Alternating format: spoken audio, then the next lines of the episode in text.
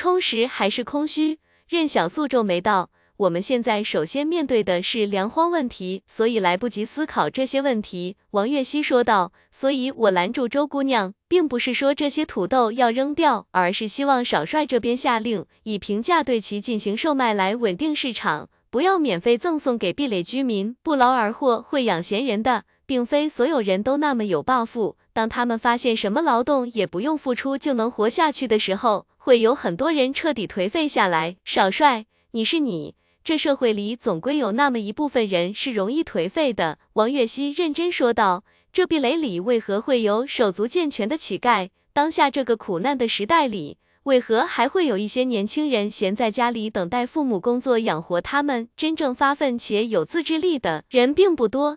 有些人通宵打牌打麻将，能让他们起身离开牌桌的原因，就是他们还需要生存，还需要工作。如果他们什么都不做，就可以继续在牌桌上坐着，那他们就真的废了。一直玩固然好，但玩一个月、两个月或许是好的，玩一年、两年呢？王月熙继续说道。或许我可以开玩笑的说，只要别让我工作，我就可以一直快乐下去。但现实真的是这样吗？并不是的。少帅，我只是希望这些土豆可以平价售卖，稳定物价而已，不是说周姑娘的付出就没有价值。而且在危难之中设置一点救济的门槛，本身就是应该的。先不讨论王月熙的思维是否正确，不讨论长远与短期的考虑，对方能为了自己的想法来阻拦周莹雪这位黑市大枭，少帅身边的红人本身就是一个有原则、有勇气的人，而且对方也并不极端。只是要求平价售卖土豆罢了。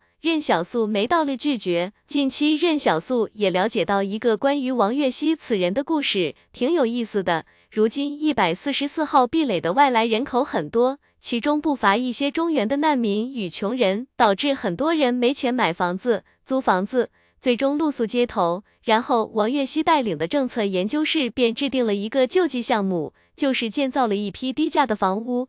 用来租赁给那些难民。一开始，壁垒里好多人骂王月熙，说王月熙真不是个东西，这干的都不叫人事。后来大家发现，骂王月熙的都是想占便宜的，自己本身未必需要房子，却想霸占住这个有壁垒财政补贴的租房。这时候设置公共厕所，不设独立厕所的好处就来，因为已经露宿街头的人有个住的地方就不错了。哪还管厕所是公共的还是独立的？此时，王月熙对任小素继续说道：“对了，我还有一件事情拜托少帅，希望周姑娘这边种植土豆和冬瓜不要种太多，而且也一定要保密。为什么呢？”任小素笑着问道：“周姑娘这手段是我们的底牌。”王月熙解释道：“这些土豆可以让西北饿不死人，但是如果我们大面积种植，”让大家以为西北以后不需要再种地了，那恐怕会是一场灾难。周姑娘在的几十年里，或许并不会出现什么意外，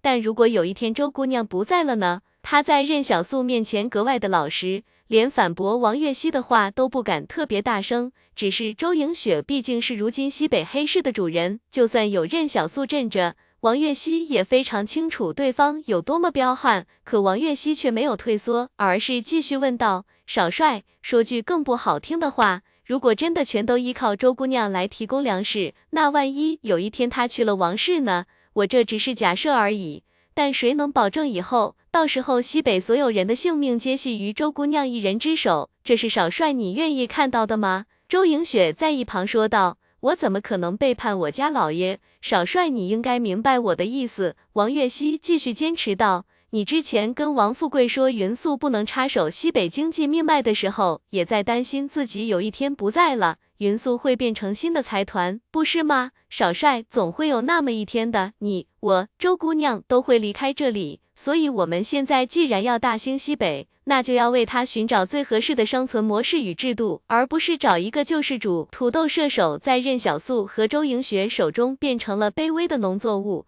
但外人私自靠近的话。他也会重新拾起自己的尊严，到时候这世上能从一大片土豆射手农田里获取土豆的人，恐怕也不多了。任小苏笑了笑说道：“有道理，就按你说的办。周莹雪，你不要为难他，一定要按照壁垒的规定来，把运进来的土豆移交给壁垒吧。”但是他认为自己的建议并没有错，他说的话也没有错。谢谢少帅能理解我的苦衷。王月熙说道。任小素拍了拍他的肩膀，谢什么？该我谢你。西北有王处长这样的人，就应该兴盛才对。对了，少帅，王月熙说道，如今水利工程那边第一步清淤挖沙已经快要完成，初步的河道也都挖出来了，但我们的种子一直都还没有到位。王月熙等人将兴修水利定位三步走，第一步是先清淤挖沙，疏通以前干涸改道的旧河道。然后河流先覆盖一百四十四号壁垒附近再说。第二步为兴建水库，建抗洪堤坝，泄洪河道。这时候算是开始完善整个水利建设，以免明年再突然到来一场洪水，毁了大家的所有努力。第三步则是完善整个灌溉渠道，让灌溉更加有效，让农民可以更加省时省力的耕种。如今西北商会全力配合之下，第一步很快就完成了。但迟迟不见种子的话，根本没法继续下去。任小素愣了一下，他带着众人往壁垒外行去。这许蛮可是老熟人了，算是庆枕与罗兰的心腹。到了壁垒外后，所有人看到城外的空地上停靠着长长的卡车车队，而许蛮早早就等在那里了。怎么不进壁垒啊？任小素好奇问道。说实话，许蛮心中也有点感慨。他最开始见到任小素的时候，对方还只是个普普通通的流民呢，如今这都已经成为西北的少帅了。任小素对许蛮笑着说道：“感觉你总是很忙碌的样子，每次见你都匆匆而别。”没办法，有些事总得有人去做。”许蛮说道，“这后面的车上是庆准长官让我送来的种子，而且还有一份为期一年的低价粮食销售协议。王氏不愿意卖给西北粮食，但我庆氏愿意。对，庆准长官说你们熬过去，今年就不再需要从庆氏购买粮食了。”许蛮说道。任小素心中有点感慨，或许当初自己选择从实验体手里救下罗兰，就是自己做过的所有决定里。最明智的一个，不过之前罗兰说要来北边做客来着，他这次怎么没来？任小素问道。准确的说，罗兰不是在减肥，而是有目标非常明确的锻炼身体与意志，希望可以借此手段来快速提高自己的超凡能力、精神意志。这是为期半年的魔鬼训练，而周琦就是他的教官。此时，周琦正在西南的一处山谷里，大摇大摆地躺在躺椅上，吃着刚刚成熟的桃子。他戴着一副能够遮住半边脸的墨镜，穿着花格子衬衫和大裤衩，宛如灾变前的有钱人在海边沙滩度假似的。而罗兰则光着膀子在瀑布下面扎着马步。周琦咬了口桃子，一边咀嚼一边悠哉悠哉地说道：“这方法我以前就用过，放心，肯定好使。不过你可得坚持住。”想要提高自己的超凡能力，那必须得是每次都把自己耗得精疲力尽才行，不然没有效果的。在以往，你让周琦办任何事情都必须付钱，但唯独这一次魔鬼训练教官的工作，周琦分文不取，还乐在其中。在岸边不远处还搭着一些军用帐篷，里面有一些士兵正在忙碌着给周琦准备晚饭。不得不说，他们这次进山配套服务还是挺齐全的。原本周琦还以为这好吃懒做的胖子会耍赖偷懒来着，毕竟这货向来都是能躺着绝不坐着，能坐着绝不站着。周琦在进山之前曾对罗兰说：“你这也不知道抽了什么邪风，非要锻炼自己。这种训练强度，你能坚持三天就不错了。而且第一次罗兰在瀑布下面扛了一个小时。”半个月过去后，这货竟是已经可以在瀑布下面硬扛六个小时。每天罗兰都会把自己给折腾的筋疲力尽，不折腾到自己差点吐血都不算完。这就让周琦这个教官感觉非常无趣，完全没有折磨人的快感。但罗兰不管那么多，有时候他在水潭里泡得太久，上岸后发现自己还没有达到极限，竟然还会扛着士兵的负重去越野跑。这时候，周琦对着瀑布大喊：“到六个小时了，出来吧！再待下去，你身体就不行了。”说话间，瀑布被周琦用控水的能力给分开，宛如卷帘被人拨起似的。周琦纳了闷了：“我说你这胖子是发了什么神经啊？怎么就突然发愤图强了呢？谁刺激你了吗？平时也不需要你去战斗啊！你这么刻苦是图啥？你懂个屁！”罗兰拿毛巾擦了擦身子，说道。我只有不停的锻炼自己，让自己的精神意志够强大，我那些待在英灵神殿里的兄弟们才能在平日里多出来走动走动。你想啊，我的精神力要足够他们全天二十四小时待在外面，他们岂不是就不用忍受英灵神殿里的黑暗了吗？统一壁垒联盟有啥意思？罗兰不屑道。我就为这个，怎么了？没事。周琦破天荒的没有再继续嘲讽罗兰。晚上还有一张。以前的罗兰是个什么样的人？躺在壁垒里能三天都不动弹一下，在一百一十三号壁垒的时候，过着衣来伸手饭来张口的日子。基本上除了庆氏做战旅的事情以外，基本没什么事情能让他上心了。按照他的话说，一切都有他弟弟呢，他混吃等死就可以了。周琦曾有过猜想。如果说超凡者的世界真是由精神意志来决定强弱，那么精神意志越高的人，上限也就越高。这精神意志也并不完全表现为坚韧，例如李神坛也从未表现过坚韧方面的特质，只是这位精神病人的内心世界极其复杂罢了。我一直有个问题很好奇，周琦问道：如果真按照暴徒的精神意志理论来衡量普通人与超凡者的门槛？那庆枕也应该觉醒的才对，在我看来，他的精神世界要比这世上大多数人都庞大复杂。为何他一直没有觉醒？还是说他其实已经觉醒了，但没有告诉我？这时候，罗兰喘息着将负重背包给扔在了地上，整个人都快虚脱了。不远处的随行医生马上收拾药箱准备过来，却被罗兰以手势阻止了，因为他们现在聊的话题不适合其他人听到。罗兰说道。首先，我确认我弟弟没有觉醒，这种事情他可能会隐瞒别人，但绝对不会隐瞒我。可能他觉得用不上吧？罗兰感慨道。你知道吗？如果其他人突然对我说，超凡者也没什么大不了的，那我一定会觉得他虚伪，嘴上说着看不起，但其实心里比谁都想成为超凡者。庆枕说过这种话吗？周琦好奇道。罗兰心中在想，放眼整个壁垒联盟。恐怕有自己弟弟这般底气人真的不多了。此时，山外传来了车辆行驶的声响。罗兰坐起身来看向来路，这山谷已经被庆氏部队给封锁了。能这么开车进来的人，肯定是罗兰与庆枕的心腹。他怎么有空来这里？周琦嘀咕道。不对，不是我弟弟。罗兰否定道，让周围的士兵离远点。周琦挑了挑眉毛，我用不用回避？罗兰说道：“不用，你是自己人啊。”周琦又挑了挑眉毛，待到车子行驶过来，车上的庆慎跳下车来，微笑着走来。他看着罗兰的表情，笑道：“你是怎么分辨我和你弟弟的？”说完，罗兰还是专门检查了一下庆慎手背上的伤疤。当初庆慎为了让罗兰放心，专门留下的这个记号。罗兰松开庆慎的手臂，说道：“你怎么来了？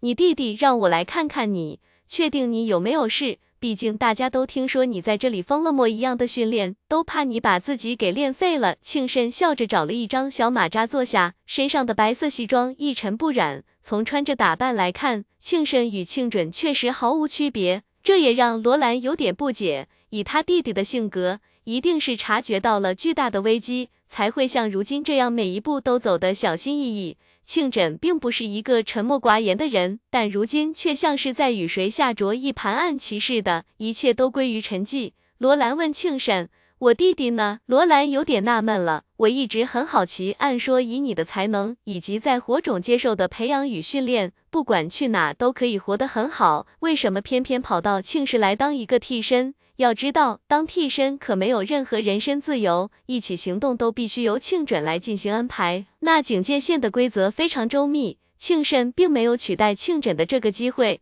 庆慎对此不以为意，似乎根本就没想过要替代庆枕夺取政权。所以这就让罗兰有点疑惑了。你图什么呢？只是庆慎并没有正面回答罗兰的这个问题，而是对罗兰笑道：“你现在这副勤奋苦练的状态。”反而更像是十多年前的那个罗兰，我倒是有点好奇，十多年前到底出了什么事情，让你突然咸鱼起来了？我知道那其实是你的伪装，毕竟你背地里帮庆枕做了太多的事情，那可不是咸鱼能办到的。你为什么就愿意收敛自己的光芒，来给庆枕当陪衬呢？庆慎笑了笑，对啊，老子乐意，你管得着吗？复刻体庆慎为何来到庆氏？其实对罗兰来说一直都是个谜题。当初在圣山里，李神坛的复刻体和陈无敌的复刻体都出现了，但一见面就是敌对状态。在这两个复刻体心里，他们其实是急于证明自己要胜过本体的，因为火种就告诉他们俩，你们诞生于李神坛与陈无敌的基因。可一切都被神明之血改良过了，所以应该要比本体更厉害一些。可事实证明，复刻体确实是比不过本体的。就像任小素所说，因为精神意志不同，而庆枕的复刻体庆慎就奇怪了，从一开始就没有产生任何敌对状态，而且一开口就说要去西南，而且仿佛预测到什么似的，说本体庆准需要他这个替身。那时候复刻体庆慎笑道。我与另外两个复刻体不同，我比他们聪明一些，所以我很清楚我与本体庆枕之间到底有着怎样的差距。有时候拥有自知之明也是一种智慧的表现，不是吗？一直以来，少数知道复刻体庆神存在的人都慢慢觉得，可能是庆枕的人格魅力太强大了，所以连复刻体都直接被征服，并心甘情愿成为了本体计划中的一部分。近段时间。因为复刻体庆慎一直都在当替身的关系，所以和罗兰的交集还挺多。彼此熟悉之后，也会偶尔开开玩笑。慢慢的，大家之间虽然还有隔阂，但也不至于像以前那么剑拔弩张了。罗兰看着复刻体庆慎欠揍的样子，忽然问道：“你好像很了解我们兄弟俩。如今庆云已经死了，而庆义则成了庆氏的军事指挥官，成为了仅次于庆枕与罗兰的人物。”庆义的哥哥在一百一十一号壁垒的庆氏大学里当校长。原本庆枕邀请对方出来任职的，但庆义的哥哥似乎更喜欢大学里的氛围。复刻体庆慎笑道：“火种对你们二人的关注是超乎你们想象的。当然，火种也有其他目标。那个时候，他们就开始为那三滴神明之血寻找宿主了。但你可能想不到，其实一开始你才是他们关注的重点，后来才变成庆枕。当然。”事实证明，也确实是庆准更厉害一些。我这么说，你不会生气吧？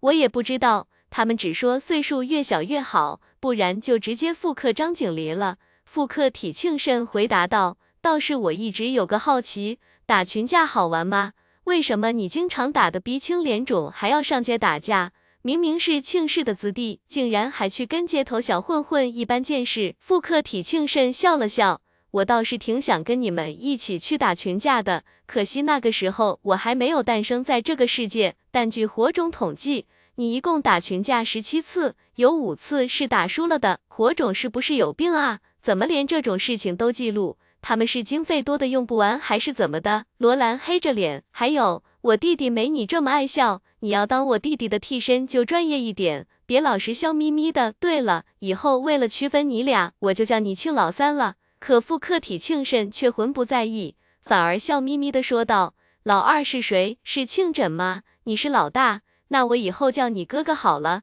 罗兰愣了一下，这庆老三怎么一点脾气都没有，跟个不会生气的面人似的。他仔细打量着庆老三，说道：“你倒是和我弟弟的性格一点都不像，反倒这跳脱的思路更像是另一个我认识的神经病。”对，就是他。罗兰乐起来了，说起李神坛。好像已经很久都没有他的消息了啊！庆老三回忆道，也不知道他去了哪里，据说是看台风去了。罗兰随口回答道。此时，中原南方的山脉里，湿润的雾气在茂密的山林上方蒸腾着。这里是周氏的更南边，有人说南方海岸线改变了，灾变前的陆地面积更大一些，可如今海平面抬高，淹没了许多的陆地。再加上地壳运动，地貌已经完全不同，但是也没几个人真的去看过。只因为气候变化后，周氏南方的山野与树林里变得危险起来，毒虫蛇蚁遍地行走，巨大的瘴气地带则成了天然的屏障。树林之中有一大一小两人在慢慢行进着，司离人飘荡在半空中，看着前方完全不见尽头的树林，叹息道。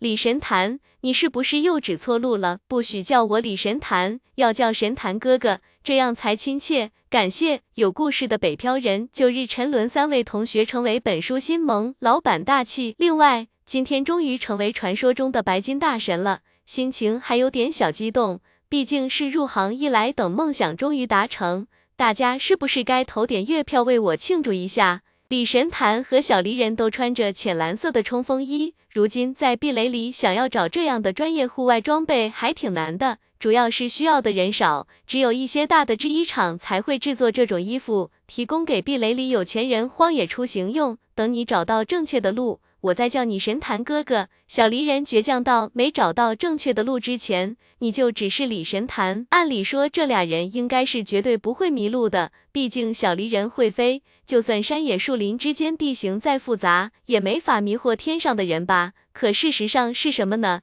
司离人在天上飞着，竟然也能飞着飞着就飞错了方向，路途遥远，飞行时角度错个一度，可能飞着飞着就画了个圆，这才是李神坛最头疼的事情。然后他们就彻底迷路了。说实话，如果不是这馊主意，他们也不至于迷得如此彻底。小离人岁数小，没什么太多分辨对错的能力，他要再长大几岁。当时李神坛出这种馊主意的时候，他就该当场无情拒绝了。小离人嘀咕道：“以后你就别乱出主意了啊！”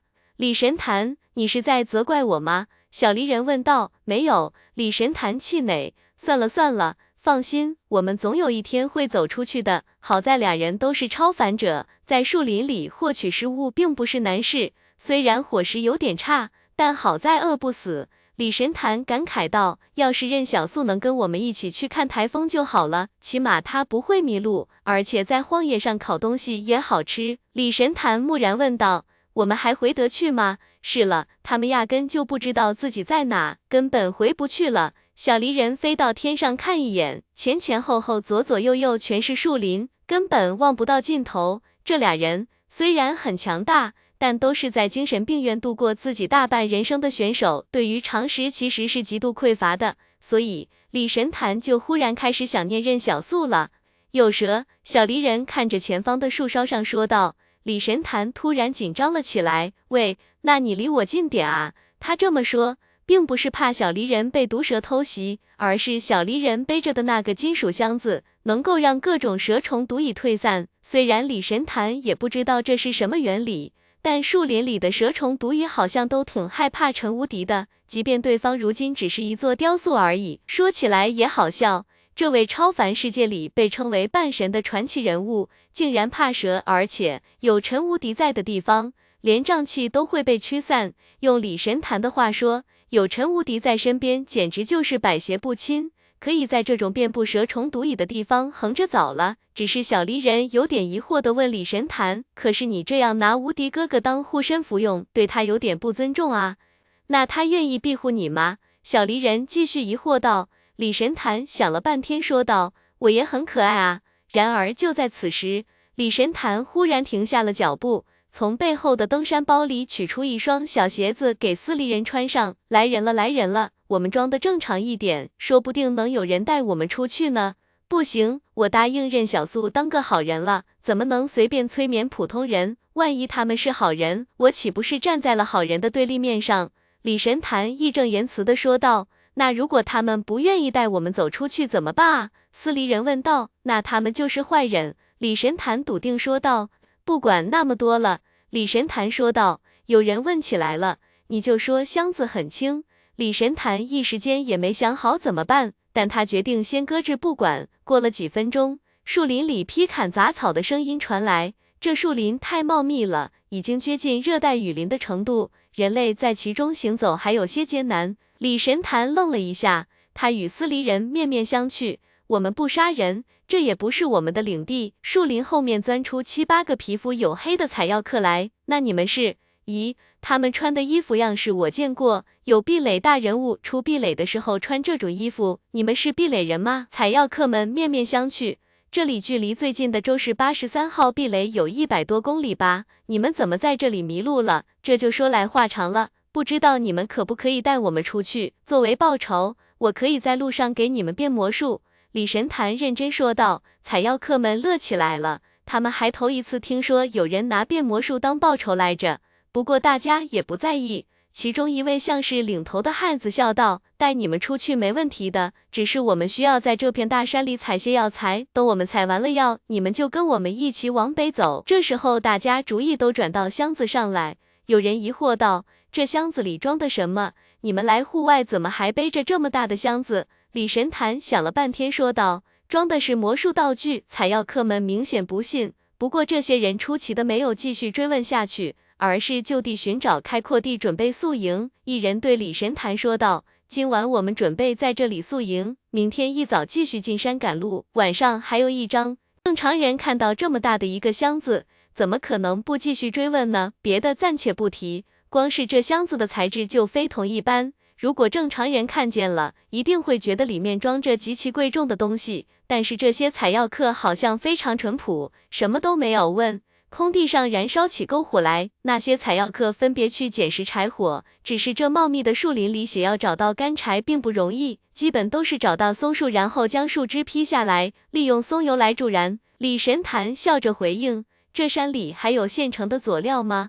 你们壁垒人一看就是不怎么进山野的。”汉子爽朗笑道：“这山里要什么没有？花椒、八角、辣椒，真要想找，什么都能找来。而且有些果子的果浆涂在食物上，尤其的香甜可口。我去找来给你们尝尝。”一名采药客趁着空档漫不经心问道：“对了，你们跑到这里来干嘛？我们听说南方的台风看起来特别壮观，偶尔还能看到海水被龙卷吸上天空。据说这种景象被人称作龙吸水呢。”李神谈笑道：“篝火旁的采药客们愣了一下，大家面面相觑，心说还是头一次听说有人要去看台风的呢。”采药客笑道：“我们也是听其他的老采药客说起过，他们将这方圆两百多里叫做秀珠洲，水系多，但瘴气地带也多，偶尔还会有沼泽，所以采药客们并不常来。我们也是因为壁垒那边突然开价收购十一味草药，别的地方没有。”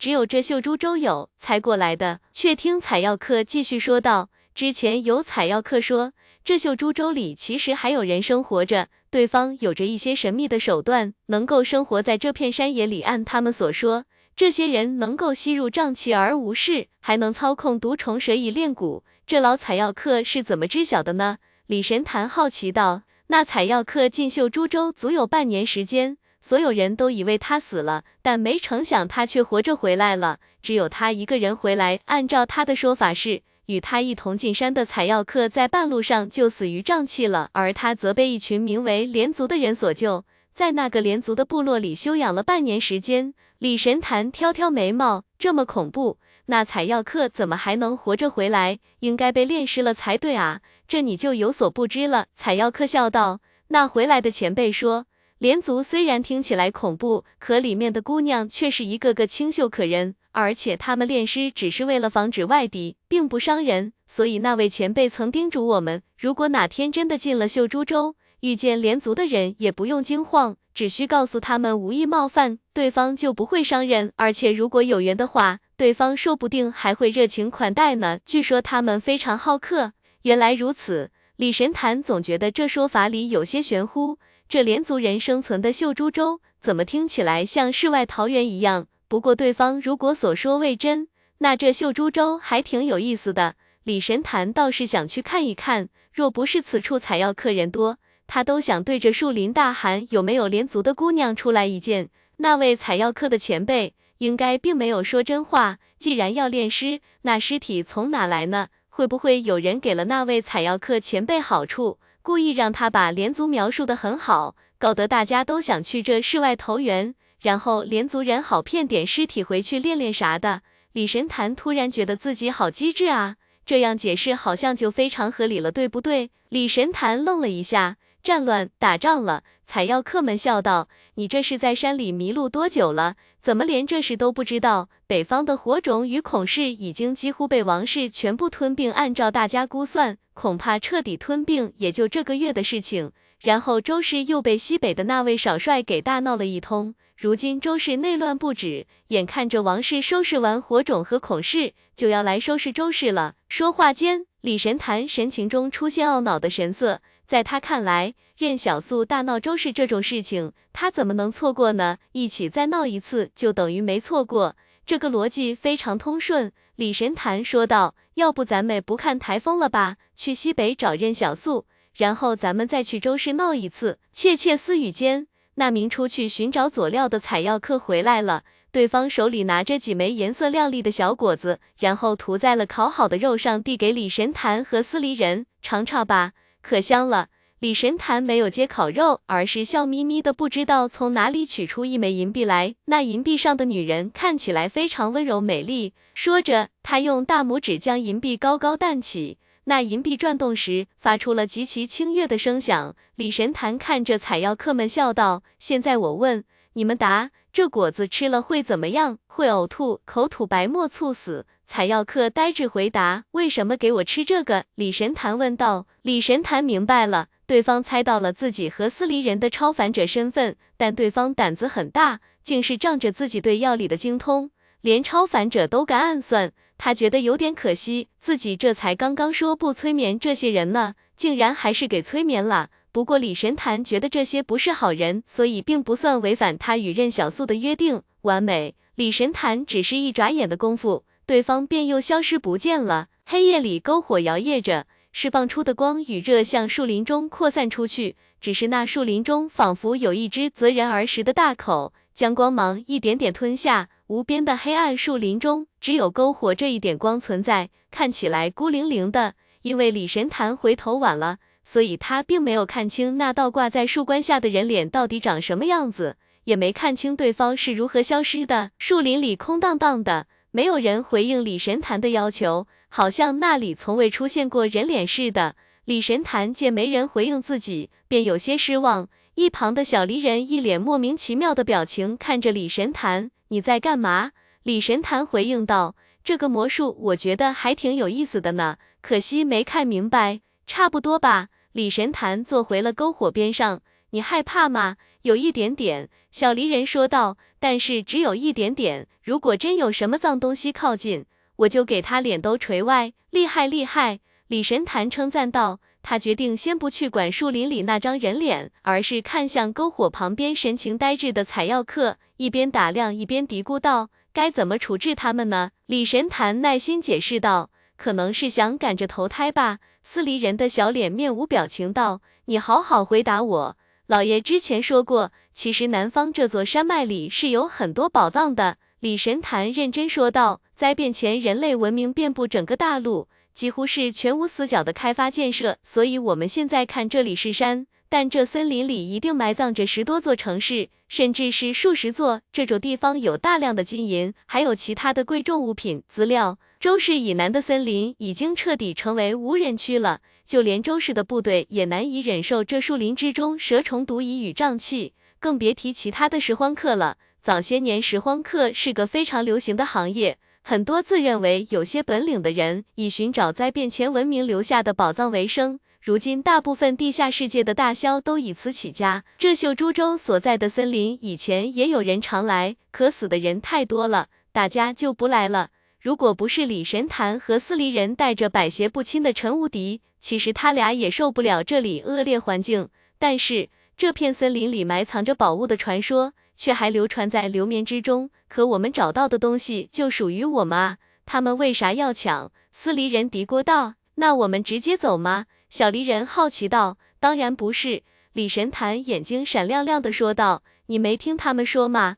这秀珠州的连族还挺神奇的。如果真有他们说的这么能打，那就另有用处啊。什么用处？司离人好奇道。你在圣山的时候没听他们老嘀咕什么大兴西北吗？我们拐着这连族的人去大兴西北好不好？任小苏收到这份礼物一定会觉得很惊喜的。李神坛兴奋起来，就这么愉快的决定了。如果他们知道自己面对的超凡者就是恶魔耳语者，这些人兴许就不敢投毒了。这些年，连最优秀的杀手都杀不死李神坛，更别说这些临时起意的杂鱼了。如今，李神坛不光控制了采药客。而且还想连同整个连族都拐去一起大兴西北。说着，李神坛看向采药客们，笑道：“长夜漫漫，无心睡眠，正好这荒郊野外也闲着无聊，不如各位来展示一些才艺，表演个劈叉、歌舞啥的。”顿时间，采药客们载歌载舞起来，一个个五音不全的歌声在树林里鬼哭狼嚎似的。李神坛回头望着这黑影离去的方向，惆怅道：“吓跑了吗？”我还以为他们会觉得我们比较热情好客来着，说着，他竟然站起身来，驱使着采药客一起朝黑影离开的方向追了过去。小离人很有默契的直接飞上高空，目光紧紧的锁定着下方的目标，并且为下方的李神坛指引方向。兜了好大一个圈子啊！李神坛嘀咕道：“这是要带我们去哪里？”李神坛不紧不慢的追着，似乎也不着急。二十多分钟后，司离人忽然悬停在天空，等后方李神坛汇合过来后，便落在地上。前面有个地洞，他钻进去了，是一位奇装异服的小姐姐。连族人吗？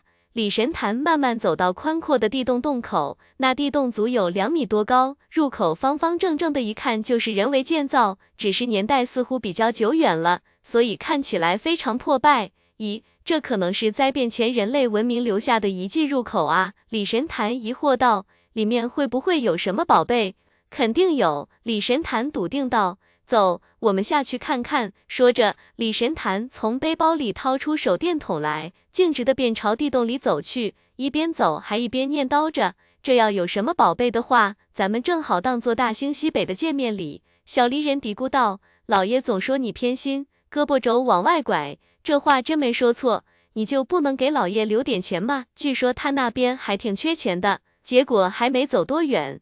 李神坛的面色就古怪起来，只见他手电筒照着的墙壁上有几个斑驳的字体：地下停车场，感谢一梦追人成为本书新盟，老板大气。晚上还有两张。李神坛和司离人都有点缺乏生活常识，俩人的思维向来天马行空，外人看来做事也毫无逻辑可言。但这并不代表他俩是傻子。地下停车场这几个字，他们还是可以理解的。就是灾变前人类用来停车的地方啊，这里能有什么宝藏才鬼了呢？结果却见李神坛把双手比作喇叭状，对地下停车场里大喊：“喂，里面有陷阱吗？”等了十多秒，里面根本没人回应他，只有声音在空荡的地下停车库里回荡着。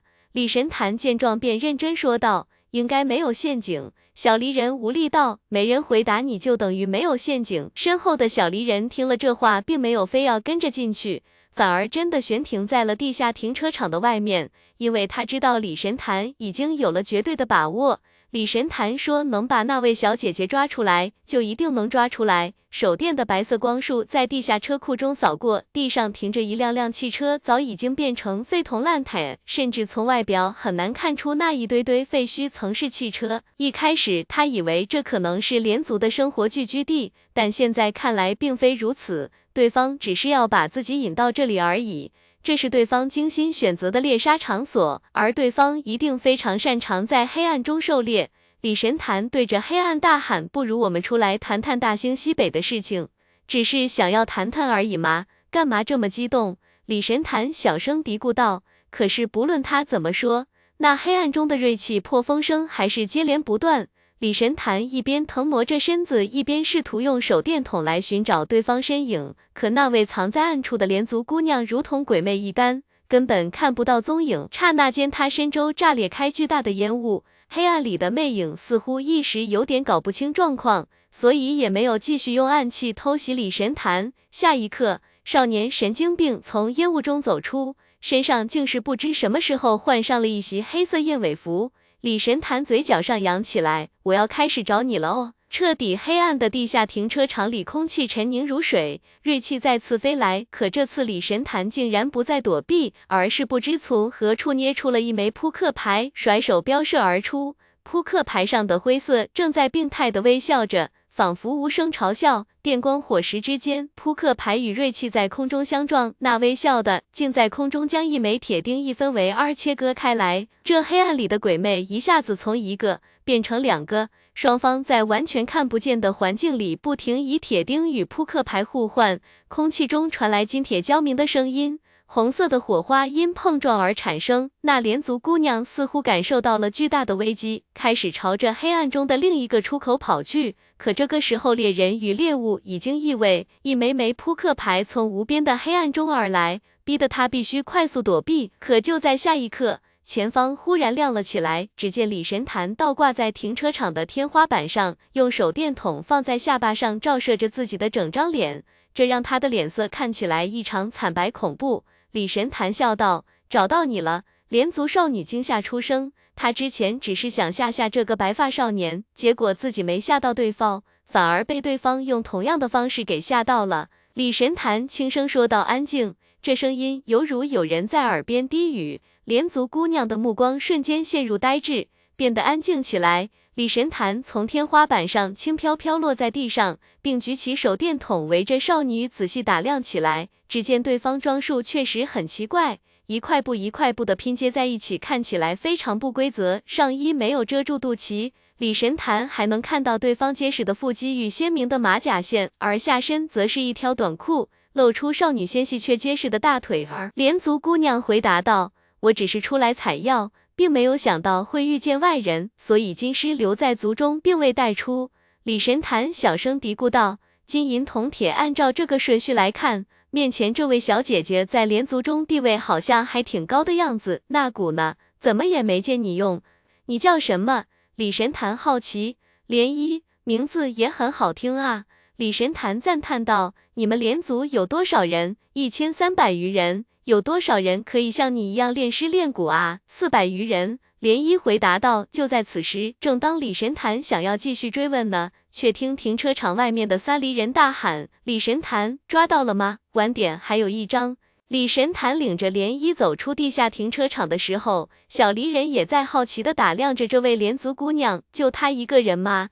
李神坛点点头，他说自己是外出采药来着，一开始只是见到外人便起了玩心，想吓吓我们。只是涟漪没想到自己不仅没吓到这个神经病，结果还成了这位神经病的俘虏。这话从小离人的嘴里说出来，感觉非常别扭。可小离人却是一副老成稳重的模样，理所当然的点评着：司离人确实要比他同龄人成熟一些，毕竟跟李神坛这样的神经病在一起。他要再不成熟一些，俩人怕是就没救了。李神坛在地下停车场外面找了一处空地坐下，而后便继续问起涟漪来：“你们之前是不是有收留外来的采药客？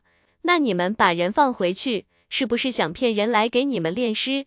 李神坛追问：“不是，我们炼尸从不伤害陌生人，起初炼尸只是为了让疫病而死的同族人永生。”涟漪说道。这个回答倒是让李神坛有点意外。之前他是用最大的恶意来揣测连族的，可事实上并非他想象的那样。或许这连族在灾变后被山林封闭在这山野里，过着与世无争的日子，而后又拥有了特殊的生存手段。刚刚少女涟漪使用暗器的手法与劲道都非常惊人。说实话，能与李神坛这种已经掌握自身潜意识的超凡者打得有声有色的人真的不多。这让李神坛意识到，少女涟漪放在整个壁垒联盟里，应该也算是比较强大的超凡者了，只是他自己更强而已。至于后面的抓捕过程就不用提了，换了其他超凡者来，恐怕早就死了。李神坛如今之所以强大，也是有特殊性的，就像他对任小素曾经说过的话，他认为超凡者的强大与否在于脑域开发。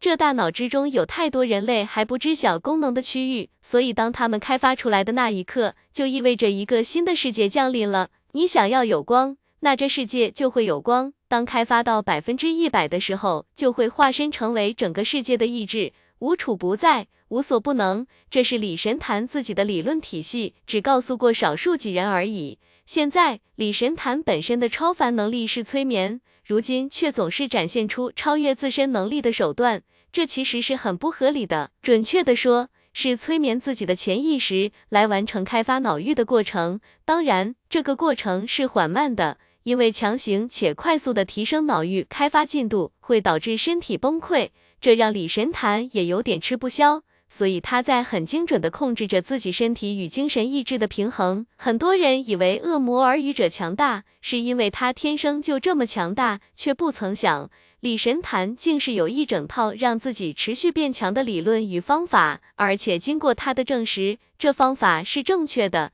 然而就在此时，周围树林里响起悉悉索索的声音，极其密集。说着，他竟是直接抱住了小离人背后的箱子。以免有蛇靠近他。下一刻，一个面色银白的人影从树林中飞出，一拳直奔李神坛的面门。吟诗吗？李神坛不得已松开了箱子，转身面对这突如其来的敌人。他知道，一定是涟漪的族人赶来了。清月的声音响彻树林，可让李神坛诧异的是，这吟诗仿佛天生克制催眠师似的，根本不怕催眠。哎呀！一声，李神坛脸上挨了一拳，飞出十多米远去。而后树林中竟钻出数十个吟诗童师，将李神坛牢牢按在地上。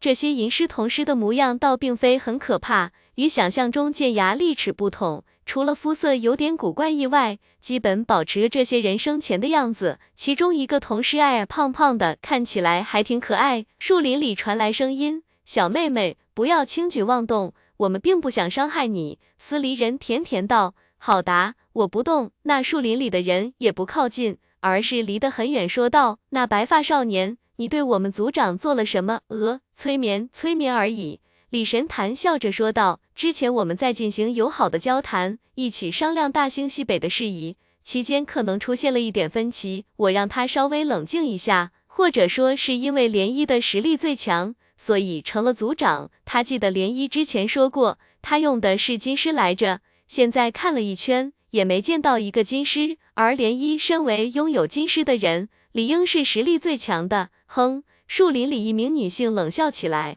快把你这催眠解了！若是我们族长有个三长两短，今天就让你在这里喂蛇虫，不要试图耍什么花样。树林之中有人冷声道。吟诗童师放开了李神坛的一只手，只见他轻轻打了个响指，涟漪便仿佛突然睡醒般恢复了知觉。有人热切问道：“族长，你没事吧？”涟漪摇摇头：“我没事。”他环顾着四周环境，当他把目光投向被控制的李神坛后，突然就气不打一处来了，竟然还反过来吓唬我，太过分了！你们把他给我控制好了，带回寨子里给我做压寨夫人。司离人瞪大眼睛，张大了嘴巴，陷入了彻彻底底的震惊之中。大家晚安。李神坛想过，自己得罪了这连族的族长，对方可能会对自己进行一系列的报复，比如捆到木桩上鞭打啊。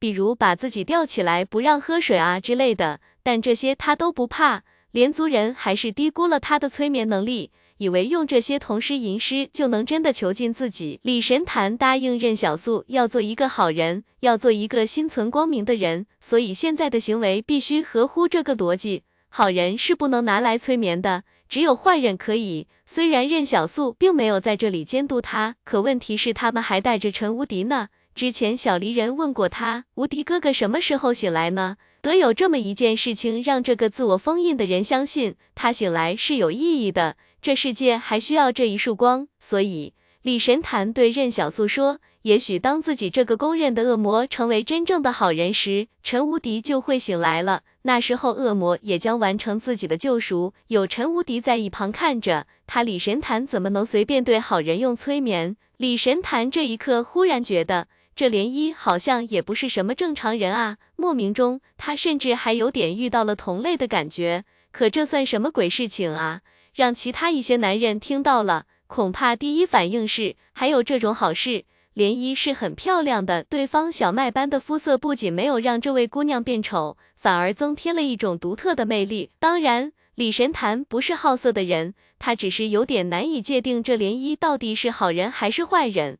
于是就没法再使用催眠了。李神坛对一旁小离人投去求助的眼神，结果小离人反倒来了兴致。我看过的言情小说都不敢这么写啊！那你们把他抓回去，万一生了宝宝，跟谁姓啊？李神坛用口型对小离人说道：“把我身边这些吟诗同事弄开。”小离人看了以后点点头，然后对涟漪说道：“那就赶紧把他抓回去成婚吧。”李神坛这下。小离人竟然对李神坛发起了反戈一击，而且兴致非常浓厚的样子。于是数十个同师吟诗押送着李神坛往秀珠州南边走去，而涟漪和小离人他们则在后面有说有笑的跟着。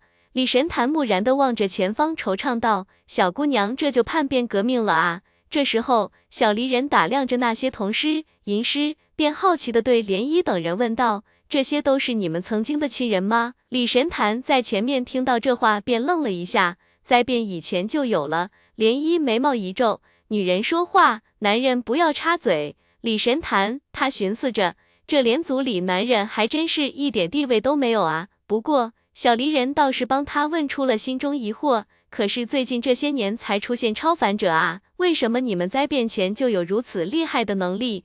原来如此，李神坛点点头，看样子灾变前就有极少数人已经掌握了特殊的能力。不过骑士的晋升方式与他有所不同，据他推断，骑士的进阶之路应该是完成特定的事情，以此来达到打开自身枷锁的目的。例如，骑士与连族在当下时代里都是有点特殊的，只因为大部分超凡者都纯粹依靠运气来觉醒，而他们却已经有成熟的传承了。李神坛以前没关注过这些，之后倒是可以问问胡说老易知不知道这些有意思的事情。这时候。李神坛忽然好奇道：“可我看你身手很好啊，像你们这样的身手，应该很少得病吧？甚至压根就不会得病。你说过，炼尸是为了将病死的亲人留在身边。可你们既然不会得病，那又哪来病死的亲人呢？什么病啊？”李神坛问道。二十多个人嗓子疼，高烧不退。林一说道。李神坛愣了一下，这不就是普通的发烧吗？可能是病毒、支原体、细菌。真菌感染造成的吧，吃点抗生素就好了啊！即便你们族中没有抗生素，那你们连族存活这么久，肯定有一些自己治病的偏方才对。李神坛忽然觉得，这可能就是自己拐连族去大兴西北的契机了。晚上还有两章，你有没有想过，虽然你们能够把病死族人炼成铜尸留在身边缅怀，可其实他们仍旧死去了。李神坛说道：“所以用药物和科学的方法医治他们，岂不是更好吗？我就知道一个医疗水平不错的地方，它叫西北。”涟漪冷冷的看他一眼：“我连族不会走出秀珠州的，就算在秀珠州里再缺药，也比去外面受战乱之苦强。看样子，连族避世的决心还挺坚定呢。不过他还有一点好奇。对了，你刚刚说去采药，难道是找到治病的药材了吗？”涟漪回答道：“暂时还没法让他们痊愈，但可以减轻他们的痛苦。这个药材也比较神奇，外伤敷上也可以快速止疼，就是敷上后活动不太灵便。合着连族现在治发烧就全靠麻药，把人麻翻了不痛苦，就等于把病治好了。”李神坛想了半天，好像逻辑也没什么问题。连族的寨子就在地下停车场向南十公里的地方，从外面看去。这小寨子也没什么与众不同之处，只是位于青山绿水之间，看起来还挺别致清新的。司离人好奇道：“为何有些窗户上挂着花环，有些没有呢？”涟漪回答道：“有挂花环的屋子，都是在进行走婚的女子。”走婚对于中原人恐怕是个很陌生的词汇，在这里只有女性可以住在屋子的二层。一旦他们将窗户打开，挂上花环，那就意味着可以有男性半夜从窗户里爬进去行婚。如果窗户上没了花环，而是变成挂着一顶帽子，那就说明屋子里已经有情侣在相亲相爱了，别人不能打扰。男性晚上去与自己的阿夏亲热，天亮之前必须离开。不然就被视为不礼貌，所以寨子里会有一种很奇怪的现象：白天的时候，男性都窝在自己家里，可能兄弟七个人窝在一起，一到晚上就各自去寻找自己的阿夏了。如果兄弟七人中有一人没有阿夏，晚上只剩下他自己，就会显得格外凄凉。所以整个寨子每天都好像很快乐一样。如果没有族人生病的话，在这里男人是不用劳作的。很多人以为这样的母系社会里，女人就像是蜂后一样可以享用一切，但其实这里的女人非常勤劳，她们实力强大，而且还有童师、吟诗这样的免费劳动力。但实际上，连族这些童师、吟诗最常干的事情是干农活，寨子里除了金狮以外，基本都属于劳动工具范畴。李神坛看着不远处矮矮胖胖的童师，忽然觉得对方越发的可爱起来。以前在洛城的茶馆里，他也听过有关炼尸的传说，但那些都是跟打打杀杀有关的事情。他也没想到自己真正接触炼尸时，这个名词会突然变得如此接地气。当大家得知涟漪终于找到了自己的阿柱时，都送上了诚挚的祝福。喂，等等！李神坛对人群说道。怎么搞得好像已经结婚了似的？不要这么早就送祝福啊！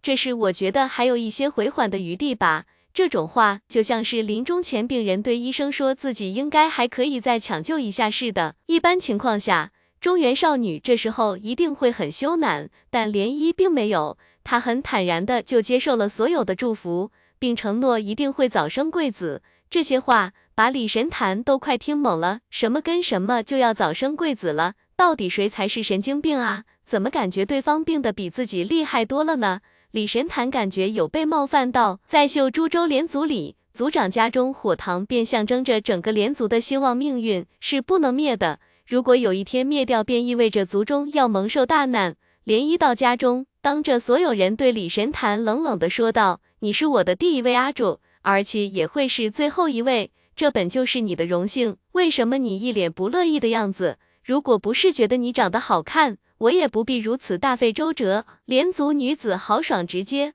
说让你当压寨夫人，那就必须让你当压寨夫人。一旁一名连族大婶说道：“族长，我看此人有些凶狠，你要多加小心，多加看管，多加管教。”李神坛无语的望向他，哪来这么多？多加，您是有多不放心？连族的小姐姐们和大婶一听这话，便放下心来。还是族长厉害一些，竟然连翅骨都重新练出来了。说着，涟漪从自己屋中取来了一枚小小的朱砂盒子。李神坛凛然问道：“你想干嘛？”涟漪听到这话，愣了一下，思索了半天之后，回答道：“想姑娘，当着这么多人的面，就不能避讳一下吗？关键是我问的也不是这个啊，我问的是。”这赤骨是干嘛用的？晚点还有一张，赤骨是什么？李神坛让自己冷静下来，问道：如果这赤骨是什么伤天害理的蛊虫，对方要用到自己身上，那么这就证明对方是坏人了。对方如果是坏人，那自己就可以放手催眠了，是不是？这些女人以为自己已经束手就擒，但问题是，恶魔耳语者的催眠之术岂是常人可以理解的？只需要一句话。他就能把这里的所有人都催眠掉。李神坛愣了一下，人世间最复杂的恐怕就是情感了，怎么可能有人用一只小虫子就操控别人的情感？而且这玩意好像也不算伤天害理的东西。对方为了得到自己的感情，使用这蛊虫，好像也没直接把对方定义成坏人。在李神坛眼里，坏人的定义是什么？大概是做出伤害他人的事情吧。这该怎么搞？虽然还是不能用催眠术。可他真的不想被人下蛊啊！他把目光投向小离人，结果却发现小离人正一脸兴奋地看着涟漪手里的朱砂盒，似乎已经迫不及待地想要看到自己被下蛊了。涟漪对李神坛说道：“你也不用担心他会危害到你的健康，一旦他以下我的血液寄生你体内，不仅会让你变得更加健康强壮，还会让你也拥有炼尸的能力。”到时候你我二人平起平坐，一同掌管这秀珠州的寨子。赤骨在连族中极为特殊，他将维系着两人的感情，永不背弃。一般情况下，族长的阿柱也和普通男人无异，在寨子里一样没有社会地位。但有了赤骨的族长阿柱，就会变成受人尊敬的存在。这其中的逻辑大概就是，没用赤骨的男人还是不靠谱。不值得信任，但用了赤骨的男人就是好男人，可以与女人一样拥有较高的地位。可这样一来，李神坛就更加没法使用催眠术了，因为对方不仅送人，还送寨子。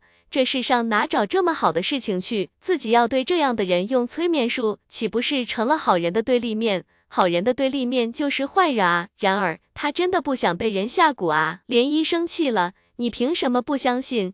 这世上谁敢说自己就能操控感情？赤骨就能？我不信！涟漪气得想打人，那我就是给你看。说着，涟漪直接抽出腰间匕首来，指着李神坛：“你把手给我伸出来，我让赤骨饮你的血，然后将它寄生在我身上，就让你看看这赤骨到底有没有用，看看我对你的感情真不真。”结果这时候，涟漪诡异的笑起来：“你真当我有那么傻吗？给我把它给按好了。”李神坛无奈了，慢着慢着，咱们有话好好说。换了其他任何一个地方，李神坛都不会如此无力，遇到坏人就直接杀了，哪有这么麻烦？可偏偏就是这诡异的秀珠州连族，明明看起来格外的凶残，但实际上却做着送人送寨子这样的事情。李神坛冷静下来说道：“是这样的，我有办法给你的族人治病，咱俩之间的事情，要不就晚点再说。”先让我把他们治好，行不行？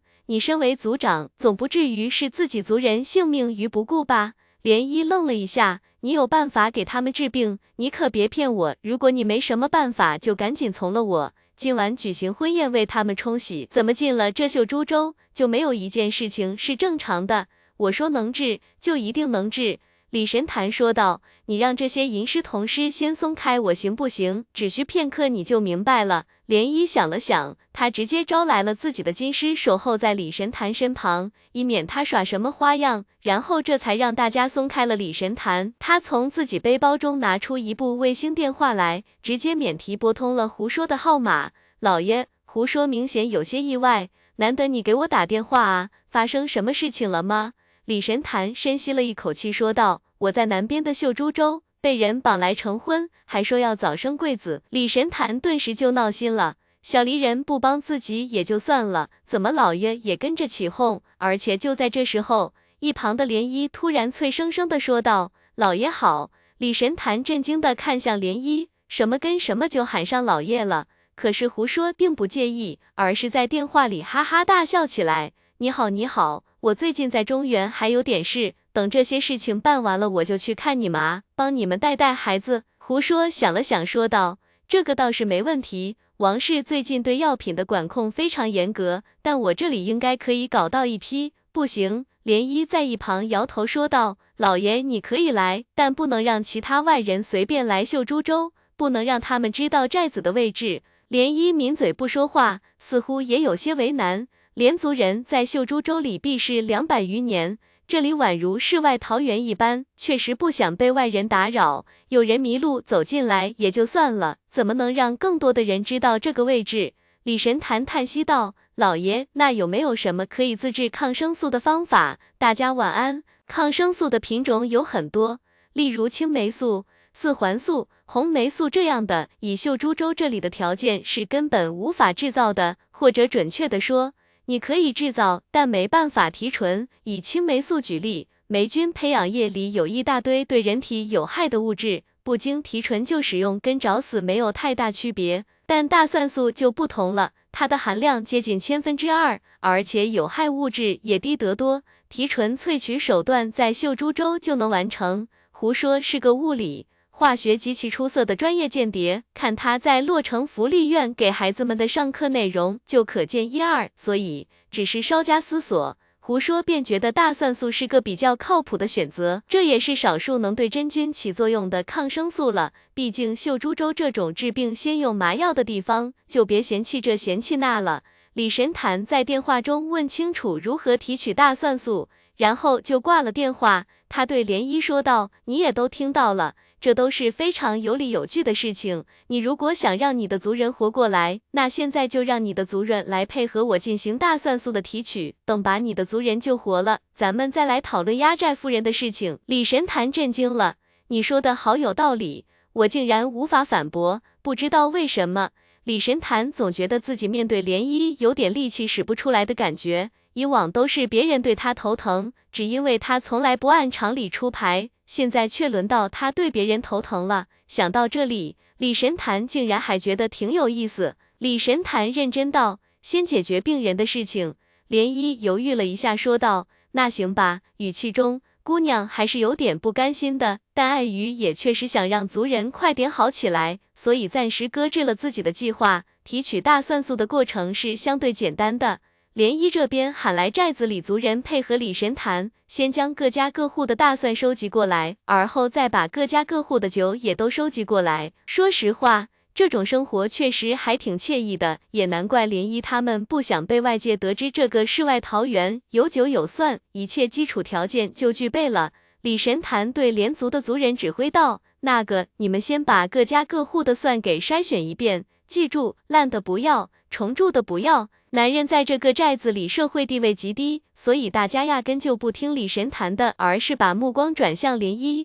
涟漪想了想，说道：“这是我的压寨夫人，过几日就会对她用赤蛊了，你们可以放心听她安排。”大家一听要用赤蛊，于是就放心下来，这男人靠得住了。只是李神坛心里就有点不是滋味了，自己这堂堂恶魔耳语者。竟然还得用族长的男人这样的身份，才能让这群人安心剥蒜，剥个鬼的蒜啊！他明明也是为了救这连族的族人，好吗？李神坛没好气的看向涟漪，你要明白，我这也是为了救你的族人，这并不是我的义务。李神坛牛逼，在精神病方面，李神坛终于承认自己可能不是那个思维最跳脱的病人了。如今他遇见了一个更跳脱的。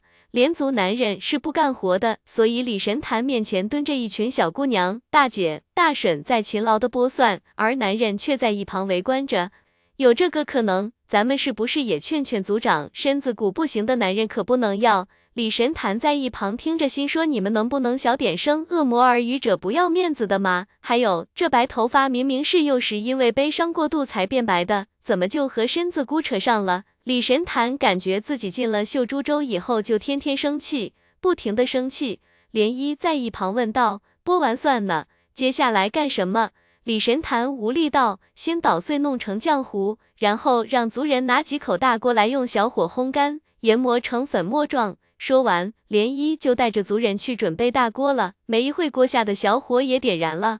行，涟漪说完就蹲在大锅旁边。盯着火苗，一群女人也没别的事干，于是就全都蹲在大锅旁边，小声的聊天，看起来极为壮观。人群中传来叽叽喳喳的讨论声。那这族长的阿柱有了赤骨之后，是不是就可以炼尸了？咱们族里还一直留着另一具金尸呢，他老人家可不是谁都能用的，也不知道他认不认这个外族人。李神坛听到这里，心说还有明白人啊，你们族长根本就不是我的对手。结果马上就有人反驳道：“当时族长没有带他的金狮呢，不然这小白脸肯定打不过族长的。”李神坛听了，当时就想把烘蒜的锅给他们掀了。李神坛决定不再听这些妇女的闲言碎语，而是坐到一旁，用双手撑着下巴，眼巴巴的等着大锅里的蒜浆烘干。原本他以为自己不用干活的，结果到了晚上，情况发生了意外的变化，因为烘蒜的事情。今晚的篝火晚会也给取消了。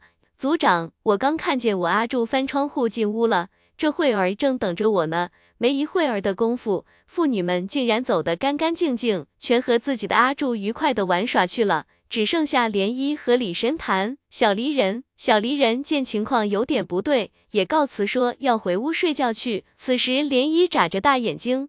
目不转睛地盯着李神坛，颇有种要扛着李神坛进屋的架势。嗨嗨，我去翻锅里的蒜浆。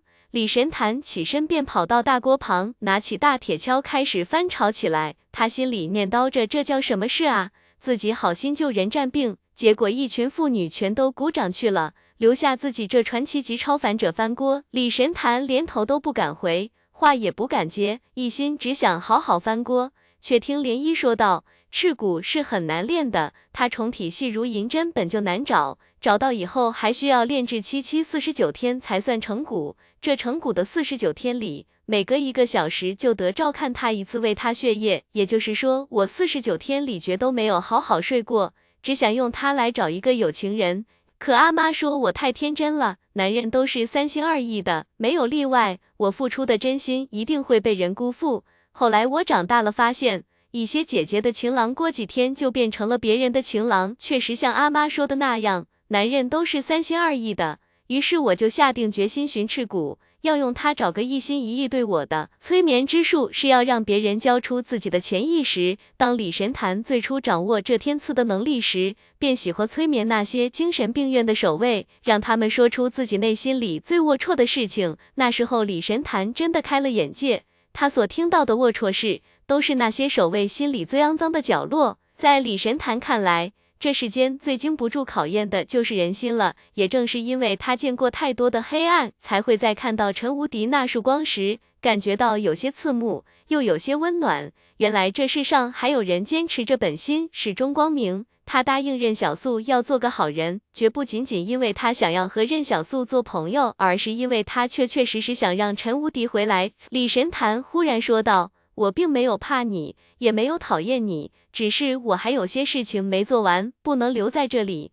你要去哪？涟漪好奇道。大兴西北。李神坛回头笑着说道。火塘就在不远处的屋子里，光从屋门照耀出来，落在李神坛身上，半掌的白发在微风中摇曳。他回头看向涟漪，微笑的时候，涟漪情不自禁说道：“真好看，不穿你那个黑色的奇怪衣服也很好看。”涟漪打断他。并认真道：“不过为了防止你离开，得早点找机会给你下了赤骨才行。”李神坛的神情一下子就垮了，这也太破坏气氛了吧！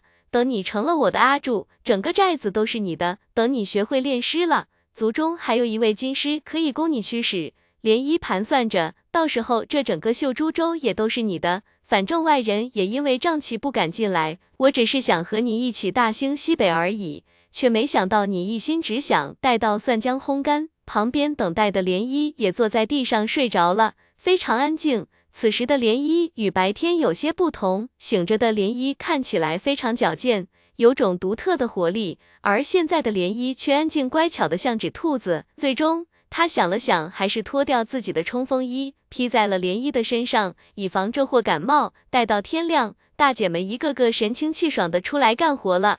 李神坛和涟漪两人就像什么都没发生似的，指挥着众人将所有土酒进行多次蒸馏。寨子里的土酒度数很低，全都没有进行过二次蒸馏，所以并不符合挤泡蒜粉的条件。蒸馏过程中，李神坛麻木的看着大姐大婶们，忍不住偷酒喝，喝着喝着就喝多了，然后大白天的就扯着自家阿柱进屋去了。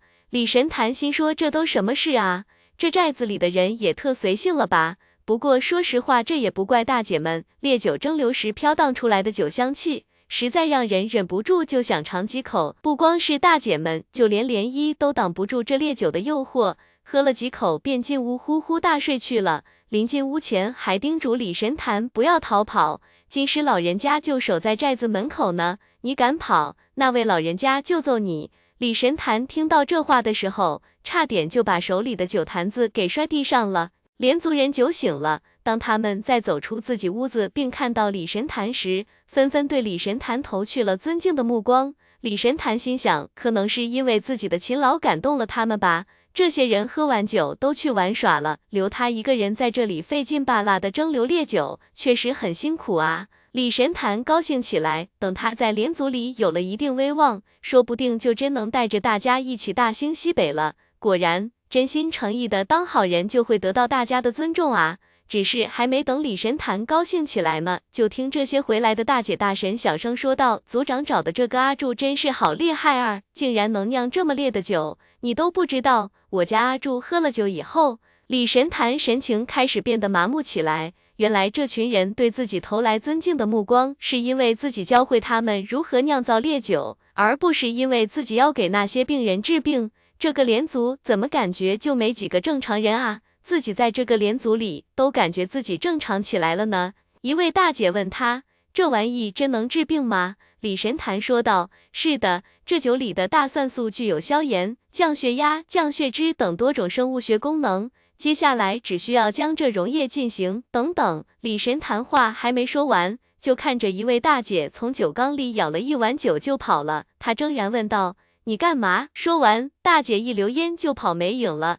涟漪从屋里走了出来，说道：“他阿弟得病了，一直躺在家里，所以有点迫不及待，想要给阿弟治病吧？”李神坛说道：“可是这个还需要进一步萃取酒液里的大蒜素，那什么大蒜素在酒里能不能治病？”涟漪好奇道：“那就没问题。”涟漪笃定道：“正好这酒还挺好喝，又能喝酒又能治病。”两全其美，呵呵，你们开心就好。李神坛木然的笑了笑，然后赶去那位大姐的家中。当他赶到的时候，大姐已经将一碗酒都灌进了自己阿弟嘴中。那位躺在病床上多日的阿弟喝完酒后便陷入了昏迷。大姐有点惊慌，族长，这是怎么回事啊？我阿弟吃药之前还有神智呢，怎么吃完就昏迷了？是不是这药不太对啊？涟漪把目光投向李神坛，怎么回事？